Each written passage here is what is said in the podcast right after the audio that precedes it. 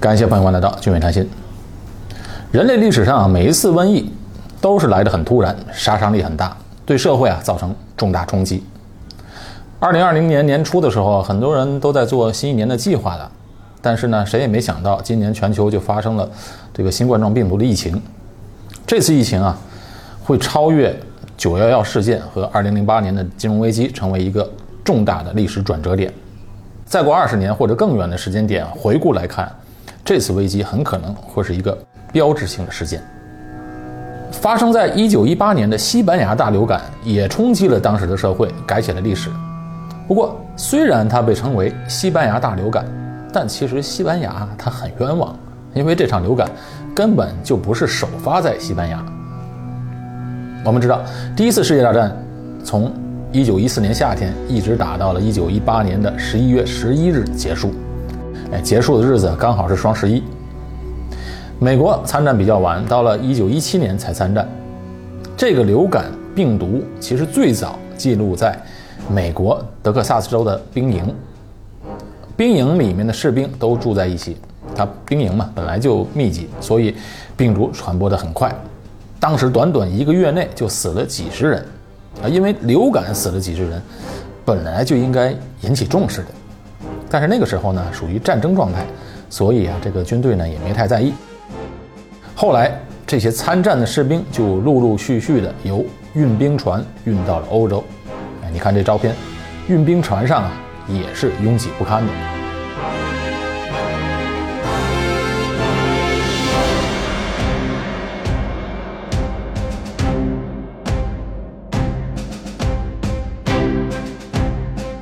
等士兵到了欧洲参战之后，那随后就在英国、法国、德国都出现了相同的流感。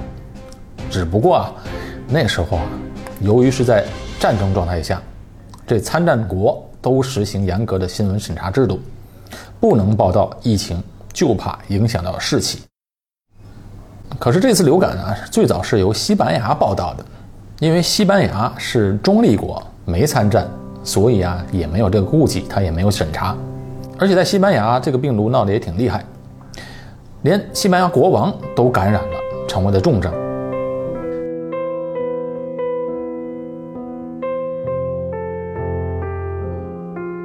别的地方没报道，只有西班牙这个报道，所以大家呢就产生了一个错觉，觉得这个疫情在西班牙是非常严重的，所以历史上都叫它西班牙大流感。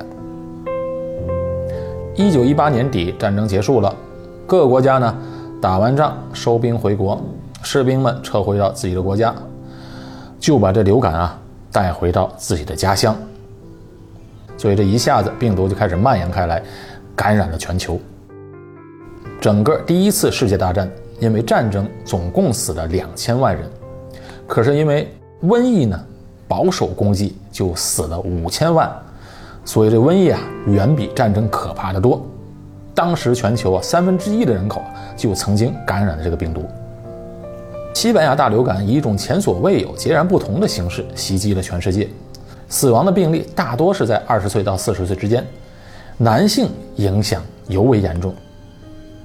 当时的科学知识有限，医生们知道西班牙流感背后是微生物在作祟，也了解这种疾病可以在人之间传播，但是他们也只能认识到。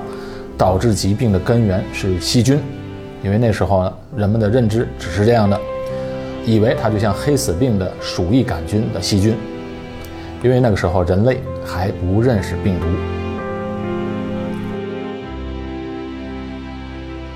同样，当时的治疗手段也有限，全球啊，第一支抗生素那直到一九二八年才被人类发现，第一支流感疫苗啊，也是在。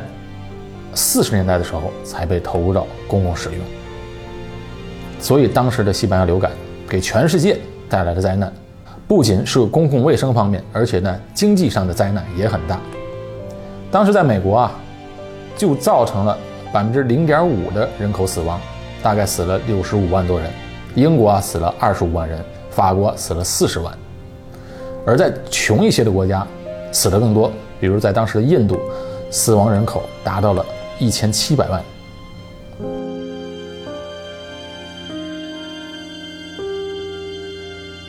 那随之带来的经济影响也十分巨大。许多国家由于许多男人在瘟疫和战争中死去了，当时就没有足够的年轻男性继续经营家庭生意、管理农场，工业生产也找不到足够的人手了，更不用说结婚抚养子女。所以啊，它也带来了另外一个社会问题，那就是在美国啊，它有数以百万计的女性无法找到合适的伴侣，哎，导致所谓的剩女的问题。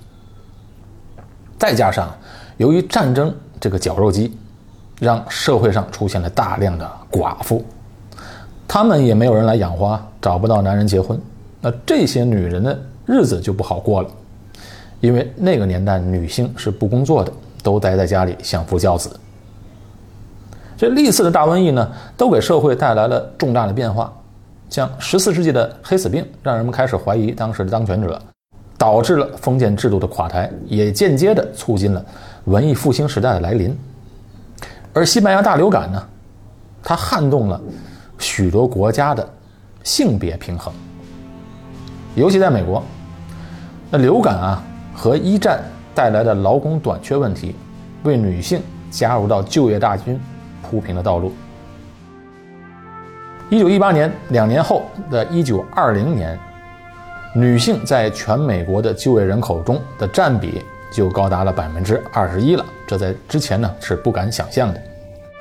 包括了一些之前不可能让女性担任的工作，而且由于劳工短缺，工资啊也不断上涨。一九二零年的工资水平比五年前的一九一五年涨了足足一倍。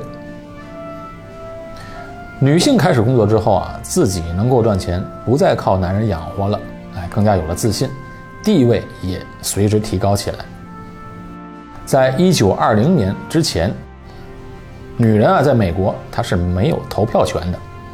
那这时候呢，女性开始独立了，而且在一些工作领域开始担任领导职务，你总不能不让领导投票吧？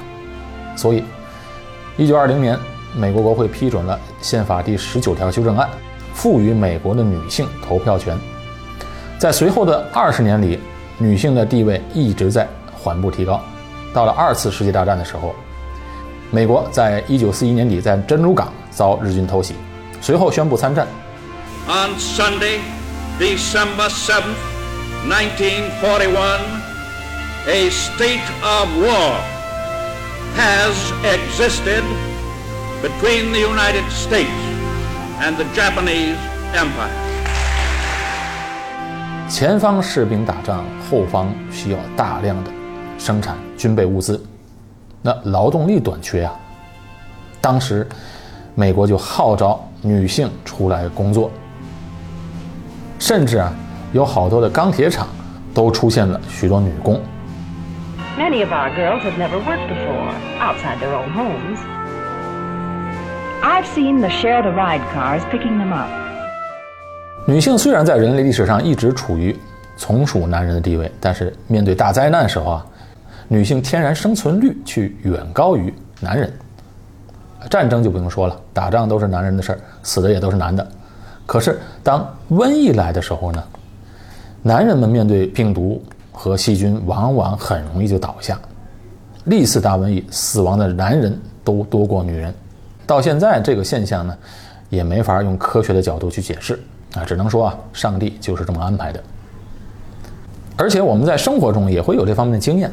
平时女人一般身体上小毛病比较多啊，这疼那痛的，但是她们却没什么大事儿。男人虽然很少得病，但是一旦得病呢，哪怕是个感冒，反应都挺剧烈。哎，这倒不是因为男人娇气，而是确实受到感染后啊。男性的身体本身做出的反应是比较大的。二零一九年公布的一项国际女性企业调研报告显示，在新加坡，女性决策者占了新加坡企业高层人数的三分之一。新加坡企业高层中有百分之三十三的为女性，这个比例就超过了亚细安的百分之二十八和世界的百分之二十九的平均水平。所以在新加坡的职场上，女人还是比较强势的。人类几千年的历史，女性的社会地位大幅提高，其实也仅仅是这一百年来才开始的。经济上的独立是女权运动最重要的基础。那现代社会的工作呢？